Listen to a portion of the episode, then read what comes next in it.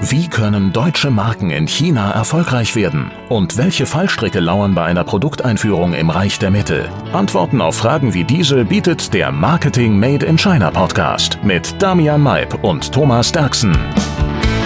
Herzlich willkommen zum Marketing Made in China Podcast. Wir freuen uns sehr, mal wieder einen Schweizer Gast bei uns zu haben. Den Anfang hat in Folge Nummer 31 ja Martina Fuchs gemacht, die uns sehr viele interessante Einblicke über ihr Leben auf der ganzen Welt, aber vor allen Dingen zwischen Europa und China gegeben hat. Und diese hat uns auch Felix Sutter als Gesprächsgast empfohlen und gesagt, dass er auch viele interessante Geschichten zu erzählen hat. Und da freuen wir uns ganz besonders drauf. Heute bilden wir wieder ein Gesprächsdreieck, einmal zwischen Deutschland und der Schweiz und Damian in Shanghai. Und wir freuen uns sehr auf Herrn Sutter als unseren zweiten Schweizer Gast. Herzlich willkommen bei uns im Podcast. Danke sehr. Die Freude ist meinerseits. Ich bin sehr interessiert an diesem Podcast und bin geehrt, dass Sie mich eingeladen haben, hier an diesem Podcast und auch die Ehre, der zweite Schweizer in diesem, in dieser Reihe zu sein. Und es ist sehr schwierig, die Nachfolge von Martina zu sein, die in der Tat ein sehr intensives und abwechslungsreiches Berufsleben führt. Naja, aber im Vorgespräch haben Sie auch schon anklingen lassen, dass es bei Ihnen nicht langweilig ist, dass Sie gerade aus Malaysia wieder zurück sind. Aber dazu werden wir dann im Laufe des Gespräches wahrscheinlich auch noch kommen. Sehr gerne. Genau. Herzlich willkommen, Herr Sutter. Ähm, Sie haben ja auch in Shanghai studiert, wenn wir richtig belesen sind. Ja, ich bin ja gerade äh, hier vor Ort. Sie sind unter anderem äh, Präsident der Swiss Chinese Chamber of Commerce und vieles mehr. Erzählen Sie uns doch mal etwas über Ihren Weg nach China. Was hat Sie hingeführt? Okay, ähm, gleich Korrektur zu Beginn. Ich habe nicht in China studiert. Ich unterrichte an einer der Universitäten in Shanghai mein Weg nach China, der hat schon recht früh in der Schule begonnen.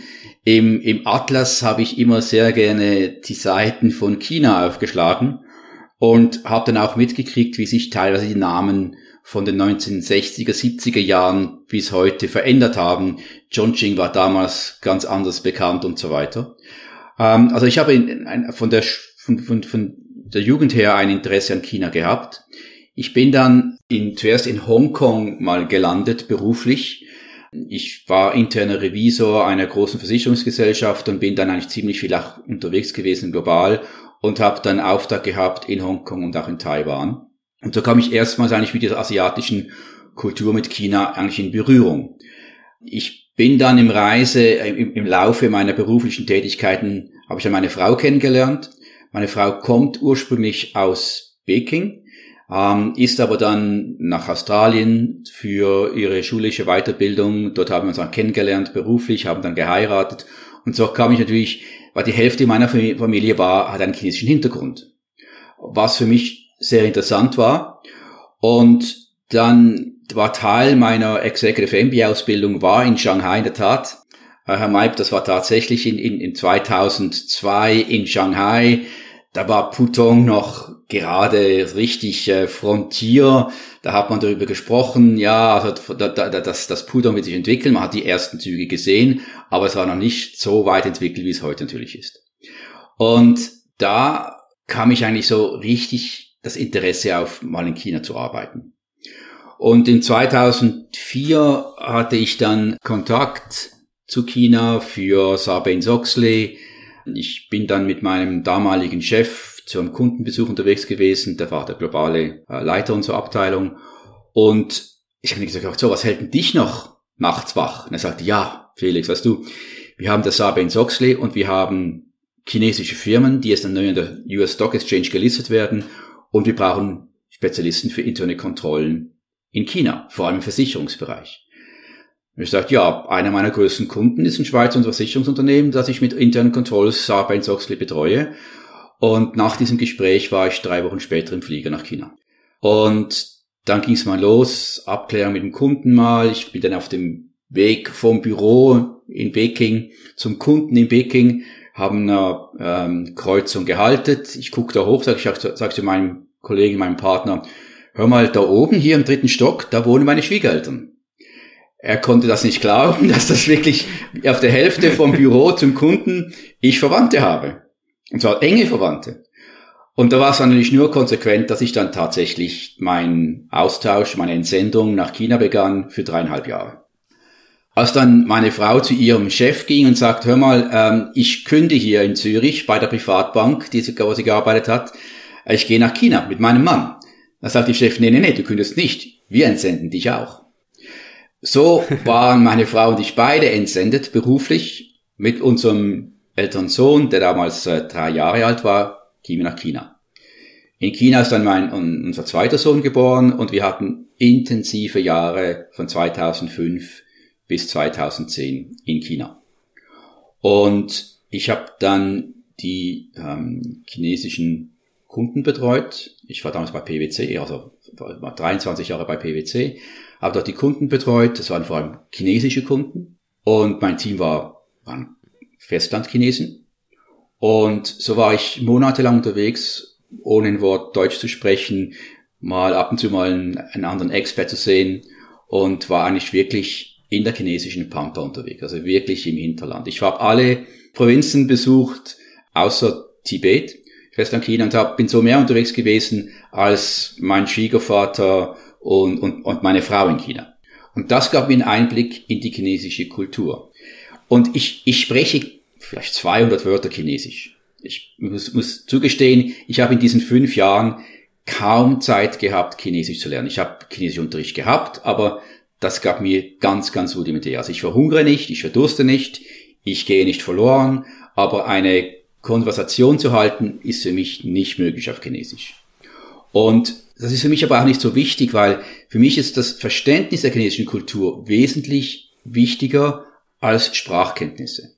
Weil in der chinesischen Sprache werden sehr oft Bildvergleiche herangezogen aus der chinesischen Kultur, die drei, 5000 Jahre alt ist. Und wenn ich diese Geschichte, die diesen Hintergrund nicht kenne, diese Bildsprache, diese Bildvergleiche nicht kenne, dann sage ich vielleicht was, was ich gar nicht in Absicht hatte zu sagen. Und deshalb bin ich froh, wenn ich jemanden habe, der mich nicht übersetzt, sondern interpretiert. Für mich ist wichtig, dass ich einen Interpreter habe und keinen Übersetzer. Eine Übersetzung führt nicht zum Ziel. Eine Interpretation meiner Nachricht, die führt zum Ziel. Und mit dem Verständnis der chinesischen Kultur kann ich mich viel besser ausdrücken, als wenn ich jetzt nun die im, im, im mittleren Level die chinesische Sprache sprechen würde. Und ich muss auch zugestehen, ich möchte genau denselben Vorteil haben wie mein chinesischer Gegenüber, der auch einen Interpreter hat und der die Zeit hat, zwischen der Übersetzung oder Interpretation zu pausieren.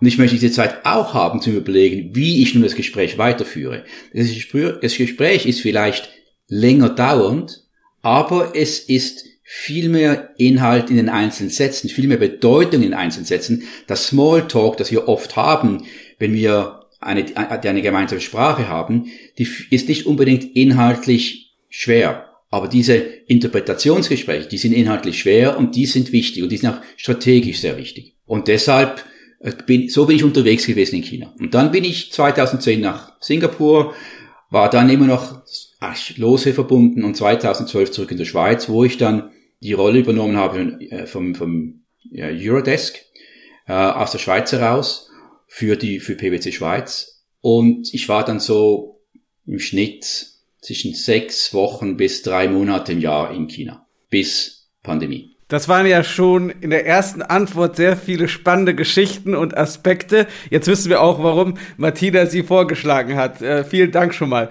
Und Deutschland ist ja ein sehr bekanntes Land in China. Das äh, erleben wir als Deutsche, wenn wir auf der Straße sind, wenn wir im Taxi sind, dass äh, Deutschland durch seine Automobilindustrie, durch verschiedene andere Aspekte wie das Bier auch zum Beispiel sehr bekannt ist in China. Sie haben ja gesagt, dass Sie jetzt 200 Wörter Chinesisch können. Wie ist das? Sprechen Sie auch ab und zu mal mit dem Taxifahrer? Die Taxifahrer in China sind ja bekannt für ihre Konversationen, dass sie gerne darüber mit, mit Ausländern auch sprechen.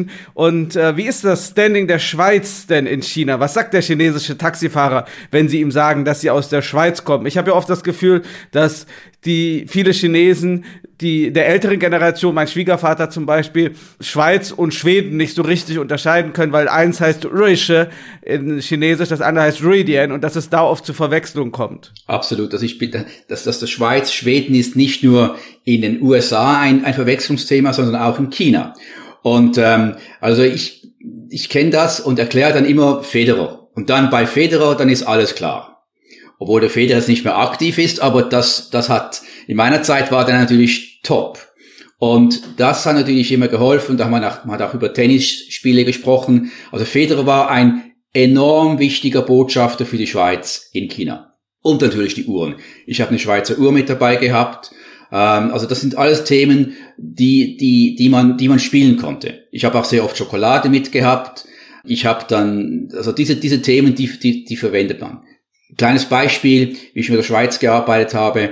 Das Baijiu trinken, das war zu meiner Zeit noch ein sehr häufig praktiziertes Ritual bei Geschäftsessen. Und das Baijiu, das kann einem ja schnell in den Kopf steigen.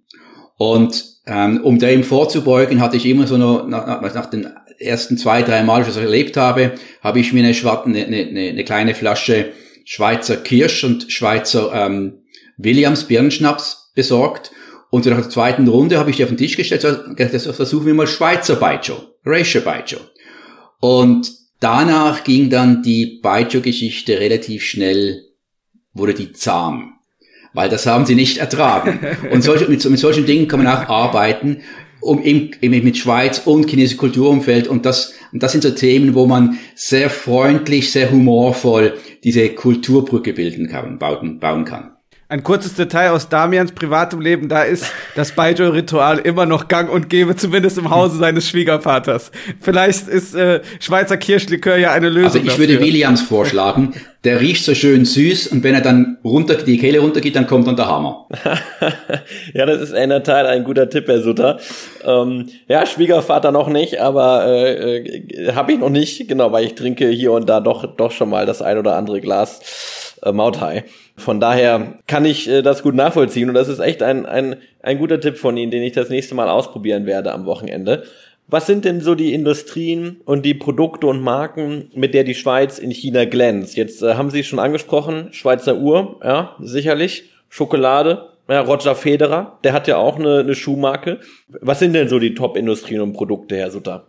Also ich denke, die großen äh, Produktindustrien sind sicher Pharmazie, und dann die ganze Feinmechanik. Ähm, bei der Feinmechanik haben wir sehr viele ähm, Hidden Champions. Ähm, das sind kleinere KMUs, die in ihrem Umfeld einfach top sind. Und die findet man in der, die findet man in China. Wir haben in, in China haben wir über 1000 Schweizer Unternehmen. Und davon sind wenige, gehören der Gorilla-Klasse zu. ABB, Roche, Novartis etc. Sondern sind eher danach die, die kleinen Unternehmen. Natürlich, die Pharmaindustrie ist sehr, sehr wichtig. Ähm, die, die, die bezieht ja auch sehr viele Grundstoffe, also die, die Active Ingredients. Die kommen, sehr viele kommen aus China, werden dann weiterverarbeitet. Äh, die Basischemie. Und daneben auch, äh, wie gesagt, äh, wir haben große Unternehmen, die haben Tausende von Mitarbeitern in, in, in China selbst. Also es ist die, die bekannte Schweizer Industrien, die die Schweizer viel ausmachen, die findet man alle auch in China. Und vor Corona natürlich auch der Tourismus. Ne? Das war äh, bei meiner Zeit so, meine Schwiegereltern waren hier Freunde von uns vor Corona. Da waren die Schweizer Destinationen, die Uhrenmanufakturen waren ein Muss auf der Reiseliste hier nach Europa. Absolut. Also ich denke, die, die Verkaufsstellen in Luzern, die waren sehr, sehr beliebt am Schwanenplatz. Dort hat man Dutzende von Bussen täglich gesehen. Die Schokoladenfabrik in Bro von Nestle, ähm, die war etc. Das, war, das waren Musspunkte. Und wir vermissen schmerzlich auch die chinesischen Touristen. Ähm, und das, müssen auch sagen, in der jetzigen Situation mit, mit Corona, dieser Austausch, der fehlt. Dieser Austausch mit chinesischen Bürgern, der fehlt. Aber wir haben ja, wir haben ja drei Stakeholders. Die chinesische Bevölkerung, die Wirtschaft und die Regierung. Und wir haben keinen Austausch auf allen drei Ebenen zurzeit. Und durch Corona wurden hier Möglichkeiten äh, sind verschwunden, um sich auszutauschen, um sich kennenzulernen, um Verständnisse zu wecken oder Verständnisse zu, zu, zu äh, Missverständnisse zu vermeiden.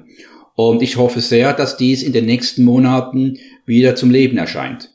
Sie sind ja auch unter anderem Präsident der Swiss Chinese Chamber of Commerce. Wie ist es denn umgekehrt? Welche chinesischen Unternehmen sind denn äh, sehr prominent in der Schweiz vertreten oder investiert? Also wir haben natürlich, ähm, wir haben drei Banken, drei chinesische Banken. Das sind die, die, die, Top League. Das ist äh, zuerst die China Construction Bank, die auch das ganze Clearing macht vom RMB, das den, den Clearing Hub macht. Dann haben wir die ICBC und ist auch neu die BOC Bank of China in, in, in Genf. Also sind diese drei großen Banken, die wir haben. Wir haben insgesamt etwa ja, zwischen 100 und 150 chinesische Unternehmen in der Schweiz.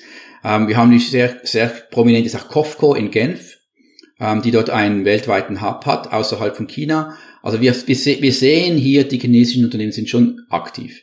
Wir sehen aber auch, dass die chinesischen Unternehmen hier ähm, nicht akquirieren und das, und das Wissen zurücknehmen. Also es geht hier darum, eigentlich zu schauen, wie kann man das R&D, also das, das, das Research and Development, dass man in, das in der Schweiz in der DNA der Unternehmen ist, wie kann man mit dem arbeiten? Also wie kann man diese DNA, diese, diese, diese, diese R&D-DNA nutzen, um Produkte zu entwickeln, die in China eine gute Anwendung finden? Und dann hilft natürlich der chinesische Markt dazu. Also diese, diese Combo, die ist sehr, sehr ähm, effektiv. Und die, und die sehen wir, die wird nicht nur von Schweizer Unternehmen angewendet, sondern auch von chinesischen Unternehmen. Jetzt äh, sind Sie auch Senior Advisor bei Amrop in Singapur, äh, wo Sie für Unternehmen und äh, Führungskräfte Brücken zwischen Ost und West schlagen, so wie wir das äh, verstanden haben. Die Position haben Sie äh, während der Corona Epidemie angetreten. War das eine große Herausforderung und auch ähm, was sind da bei Amrop Ihre ja, Schwerpunkte der Tätigkeiten?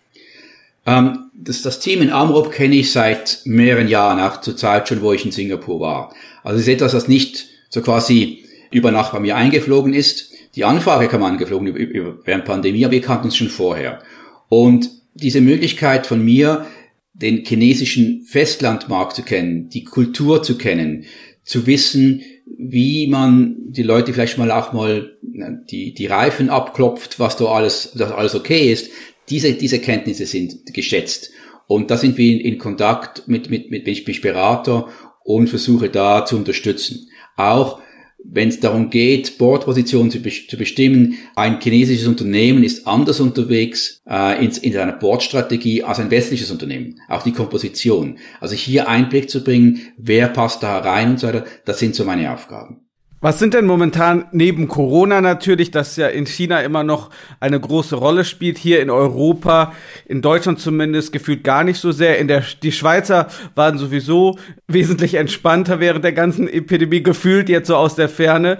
Und äh, was sind denn die größten Herausforderungen zwischen Asien und Europa? Sie befinden sich ja äh, ständig im Wechsel zwischen Malaysia, Singapur, der Schweiz und wahrscheinlich noch vielen anderen Standorten. Also ich denke, was mir Sorge macht, ist der Absturz der Mittelklasse in China und Südostasien. In gewissen Ländern in Südostasien ist diese Mittelklasse wie Schnee in der Sonne geschmolzen. Und wenn ich mir jetzt Kontinentaleuropa anschaue, die Sozialnetzwerke, die wir haben, die Entspannung, die wir hatten, äh, Sie haben von der Schweiz gesprochen, ich denke aber, wir hatten eine, wir hatten eine entspannte Situation in Kontinentaleuropa, weil wir gut funktionierende Sozialnetzwerke haben. Die sind im einen oder anderen Land jetzt weniger stark ausgebaut, aber im Grunde genommen fällt kaum jemand durch das Netz. Und das hilft der Mittelklasse. Und wenn ich schaue, wenn ich mit Leuten schaue, in, in, in Malaysia, in Philippinen, in, in Indonesien, Thailand, die Mittelklasse hat ihre Ersparnisse aufgebraucht. Meine Beobachtung ist, dass wir die Armutsbekämpfung, die wir seit den 2000er Jahren erreicht haben in Südostasien, durch die Pandemie wieder weg ist. Also wir haben einen massiven Absturz der Mittelklasse. Unternehmen haben ihr Working Capital aufgebraucht. Der Tourismus kommt zurück jetzt. Aber ich höre von Touristen, die sagen, du, ich war da in Thailand, ich war in Malaysia, in den Philippinen. Von den zehn Restaurants, die da, die, die, die da waren, waren nur zwei auf. Was ist da los? Also die empfinden die Tourismusszene als eher langweilig. Die fragen sich, wieso sind die Geschäfte zu? Weil eben das Working Capital fehlt. Und wenn ich das Working Capital nicht habe, dann kann ich auch nicht die Güter anbieten, vorrätig halten und so weiter. Und da denke ich mir, werden wir noch die eine oder andere Überraschung erleben. Das hilft, das trifft, das, das hat dann auch einen Einfluss auf Supply Chains, wo ich früher tausend Teile besorgen konnte und das Ganze Vorkasse machen konnte oder eben der, der, der Unternehmer das ähm, vorgestreckt hat, die Materialkosten, da muss er heute sagen, du, ich kann vielleicht heute 100 dir ähm, vorrätig machen oder das Material vorschießen, danach geht mir das Geld aus. Und da denke ich mir, das sind die großen Unterschiede zwischen Europa und China und Südostasien. Also die Erholung, auf die wir so sehnlich hoffen in Südostasien, die wird nicht so kommen wie in Europa, wo eben die Mittelklasse nicht das Working Capital angreifen musste. Und ähm, ja, in, inwieweit profitiert denn äh, Südostasien und äh, Singapur und die Region quasi um Singapur von den Entscheidungen, die hier in China getroffen werden zur äh, Zero-Covid-Politik, die ja in vielen Bereichen zu Unsicherheiten in den Unternehmen führt? Also das, da, da sehe ich insbesondere, dass sich das China plus eins oder China plus zwei im Supply Chain sich auswirkt. Dass Unternehmen sagen, okay, ich muss mir einen anderen Standort suchen außerhalb von China und das ist dann geografisch vielleicht in der Nähe angesiedelt, das plus eins. Das ist dann Südostasien, das plus zwei wäre dann Südamerika oder Nordamerika, Kanada oder, oder USA, weniger vielleicht aber vielleicht Mexiko. Und dieses plus zwei führt dazu, dass ich heutzutage einen Export habe aus Vietnam, der diesen März 2022 höher war als der, äh, der, der Export-Output von Shenzhen Hafen. Und das war das erste Mal so. Das heißt, wir, wir sehen hier Verlagerungen von, von Supply Chains, wo es möglich ist, innerhalb vernünftiger Zeit. Active Ingredients, Base Chemicals ist nicht möglich, weil das sind Milliarden Investitionen, die Jahre dauern, bis die, bis die gemacht sind. Aber wo wir sehen, wo, wo Lieferketten teilweise ausgelagert oder verlagert werden können, geschieht dies.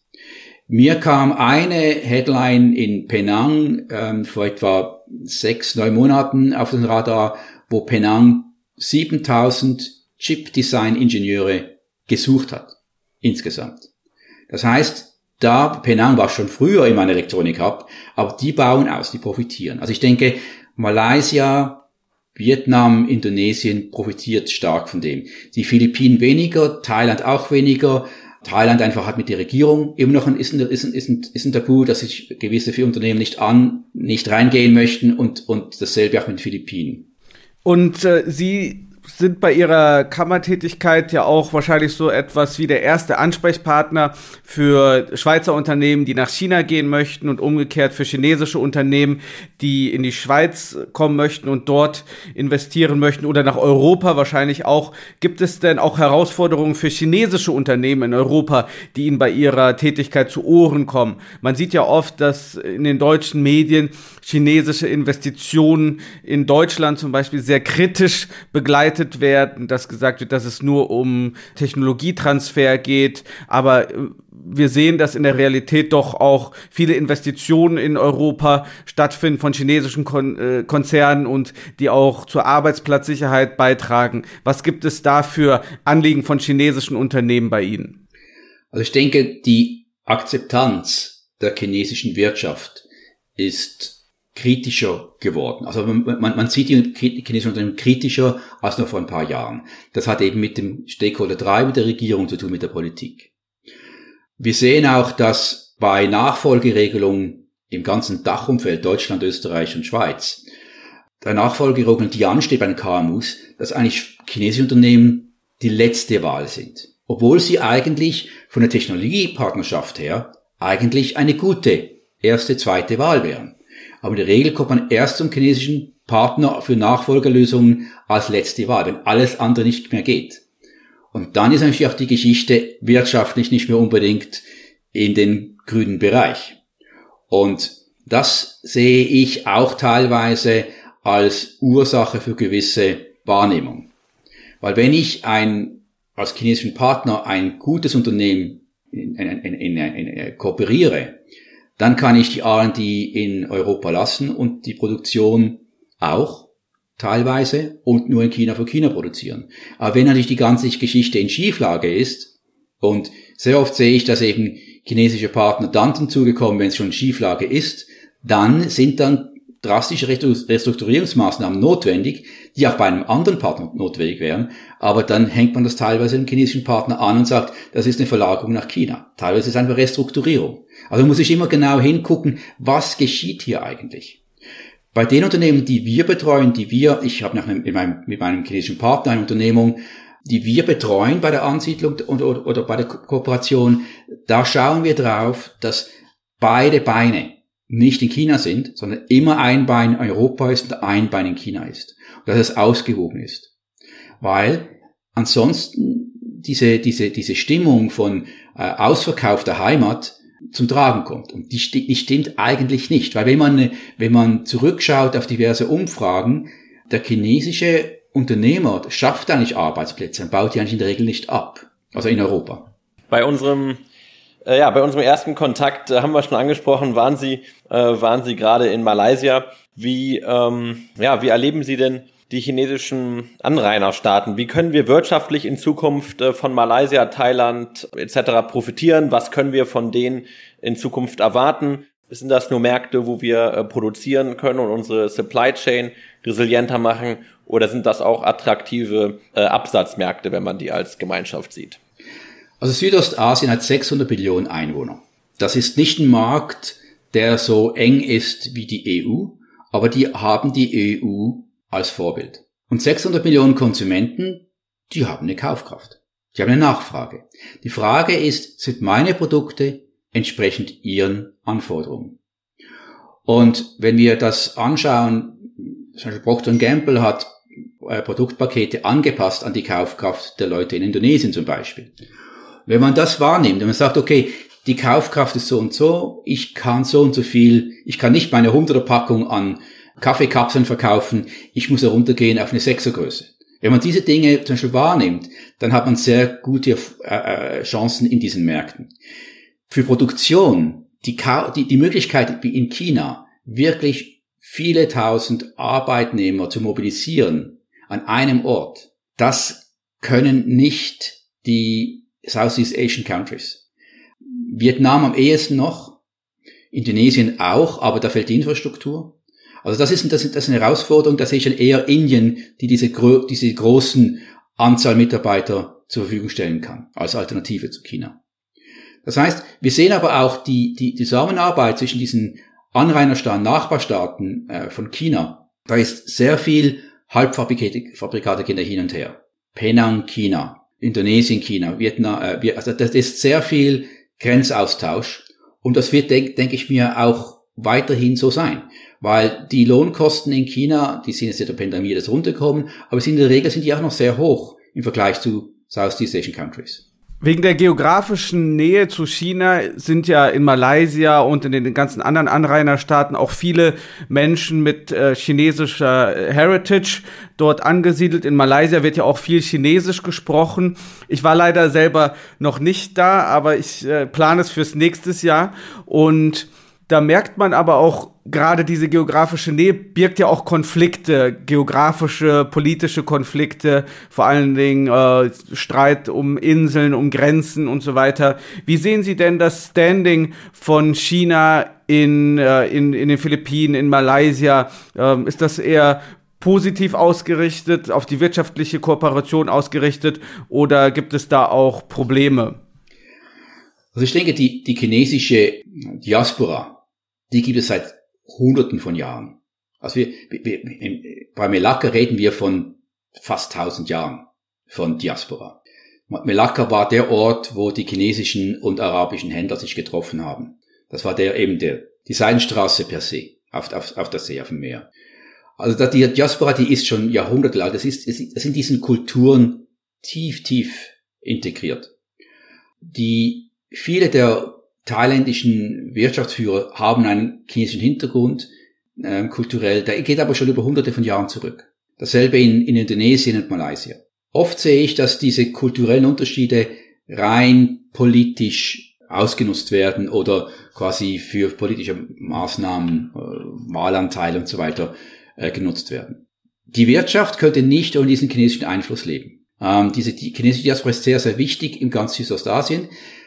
Die sind aber auch unabhängig von China. Die lassen sich von China nicht sagen, was nun zu tun ist. kulturell sind die schon verknüpft. Aber die möchten sich auch gerne abgrenzen gegen die chinesische Politik, die sagt, wir, wir reden für die Chinesen. Die, die, die Chinesen dort sagen, wir reden für uns, wir, wir haben das jahrhundertelang gemacht. Also ich sehe hier eigentlich im tagtäglichen Umgang der Wirtschaft eigentlich keine Probleme. Ich sehe in der Politik, da sehe ich Herausforderungen. Das, Malaysia ist ein sehr gutes Beispiel, wo einfach die Bumiputra, die Malays, die ein, äh, quasi bevorzugt werden bei Geschäftsbildung, bei Ausbildung etc. Aber trotzdem hat der chinesische Bevölkerungsanteil hat eigentlich dann die besseren Chancen, weil die einfach dynamischer unterwegs sind. Was halten Sie denn persönlich von dieser ähm, Struktur Headquarter im Dachbereich, dann ein Regional äh, Team in äh, Singapur zum Beispiel und dann ein Local Team for China in China. Ja, also dieser Umweg über äh, Südostasien versus eine direkte Brücke zwischen dem Headquarter und China. Ja, äh, also quasi so ein Made in China for China Approach und äh, in die Richtung Decoupling. Was halten Sie davon? Sie haben ja schon vieles gesehen und kennen sicherlich Vor- und Nachteile. Also das ist eine interessante Frage, weil ich habe mich wirklich in den seit 2010 bis bis vor der Pandemie intensiv mit diesen Themen auseinandergesetzt. Also ein ein Headquarter in China, Regional Headquarter in Singapur, wo dann China drunter fällt. Nee. also, das funktioniert nicht. Was ich, was ich denn meinen Kunden empfehle, und zwar immer abhängig von der Größe natürlich, ja. Also erstmal sage ich, wenn ihr auf China geht, dann müsst ihr euch entscheiden, welche Provinz zuerst. Wenn ihr Chinas Gesamtmarkt angehen möchtet, dann viel Glück, da braucht ihr sehr viel Manpower, weil jede Provinz ist anders. Also wir müssen China anschauen, wie die EU auf ein Land zuerst zugehen, dort sich etablieren, Brückenkopf bauen, von dem aus weitergehen. Es ist wirklich unterschiedlich, ob ich nach Peking gehe oder nach Shanghai gehe. Ein KMU empfehle ich zuerst nach Shanghai zu gehen. Einem großen Unternehmen, das politisch verknüpft sein muss, regulatorisch, im strengen regulatorischen Umfeld steht, empfehle ich Peking. Und das direkt in Verbindung zum Headquarter. Für dasselbe wurde ja praktiziert bis anhin für Japan. Japan ist direkt im Headquarter angehängt. Dasselbe empfehle ich auch, äh, empfehle ich auch für Indien. Südostasien, also ASEAN, empfehle ich wie folgt vorzugehen. Ich empfehle für die Großunternehmen, die sich die Kosten von Singapur leisten können, wegen Hongkong-Abfluss sind die Kosten in Singapur noch teurer geworden in den letzten Jahren, letzten paar Monaten, empfehle ich Singapur. Für ein KMU empfehle ich Kuala Lumpur. Kuala Lumpur ist sehr gut verkehrstechnisch angehängt. In Kuala Lumpur habe ich ein angelsächsisches Rechtssystem wie in Singapur im, im wirtschaftlichen Umfeld und das kann eine Alternative sein zu Singapur für, für ein KMU. Was sehen Sie denn in den nächsten fünf Jahren mit Blick auf der Beziehung zwischen Ost und West auf uns zukommen? Wir wissen ja alle, dass wir die großen Probleme der Zukunft und die großen Herausforderungen der Zukunft nicht ohne China, nicht ohne die ASEAN-Staaten äh, lösen werden können. Es gibt ja in Deutschland auch äh, immer mehr Rufe nach Entkopplung. Und sehen Sie diese Entkopplung wirklich stattfinden? Oder meinen Sie, wir werden in den nächsten fünf Jahren wieder zusammenwachsen? In China sind fünf Jahrespläne ja sehr, sehr beliebt und jetzt steht auch wieder ein Parteitag an. Von daher würde uns da Ihre Meinung interessieren. Also vielleicht, ich mache das mal in, in, in verschiedenen Schritten. Äh, Fünfjahresplan, Parteitag, Schluss. Durch die Lohnerhöhungen in China und ich war in der glücklichen Lage, in China zu sein, dass ich Lohnerhöhungen von 20 Prozent pro Jahr geben konnte teilweise das ist etwas, was mir in Europa noch nie so untergekommen ist vorher, auch nachher nicht mehr. Ähm, aber die Lohnerhöhungen in China sind derart gewesen, dass die, Lo dass die Löhne eigentlich höher sind in China als in manchen ASEAN-Ländern. Oder auch osteuropäischen Ländern. Also wir haben seit 2013, 14 haben wir Löhne in Polen, in, ähm, in, in Rumänien, Ukraine, die tiefer sind als in China. Das heißt, wir haben vor der Pandemie bereits schon den Höhepunkt der Globalisierung überschritten und kamen zu einer Regionalisierung. Also die Regionalisierung, dass ich in Mittel Mittelamerika für den nordamerikanischen Markt produziere, dass ich in Osteuropa für den kontinentaleuropäischen Markt produziere, weil ich kann von Spanien nach Rumänien auf derselben Autobahnsystem ohne Pass, ohne, ohne, ohne Zollkontrolle durchfahren. Das heißt, es sind wertvolle Zeitkomponenten, Zeitfortschritt. Also diese Regionalisierung hat bereits seit den 10er Jahren, 2010er Jahren, hat begonnen. Und die Pandemie, die momentan politischen Spannungen, Missverständnisse, die wir sehen, die führt dazu, dass das noch beschleunigt wird. Also das hat wirtschaftlich hat es bereits schon vorher begonnen. Aus Kostenberechnung, aus Kostengründen. Und ich denke, auch die Herstellung in China für China und teilweise auch in Asien für Asien, äh, ASEAN, wird weiter fortschreiten. Das heißt, ich muss als, als Unternehmer muss ich mir überlegen, wo stelle ich meine Schwerpunkte? Früher hatte ich Europa und China. Das war genug. Also, und natürlich Nordamerika etc.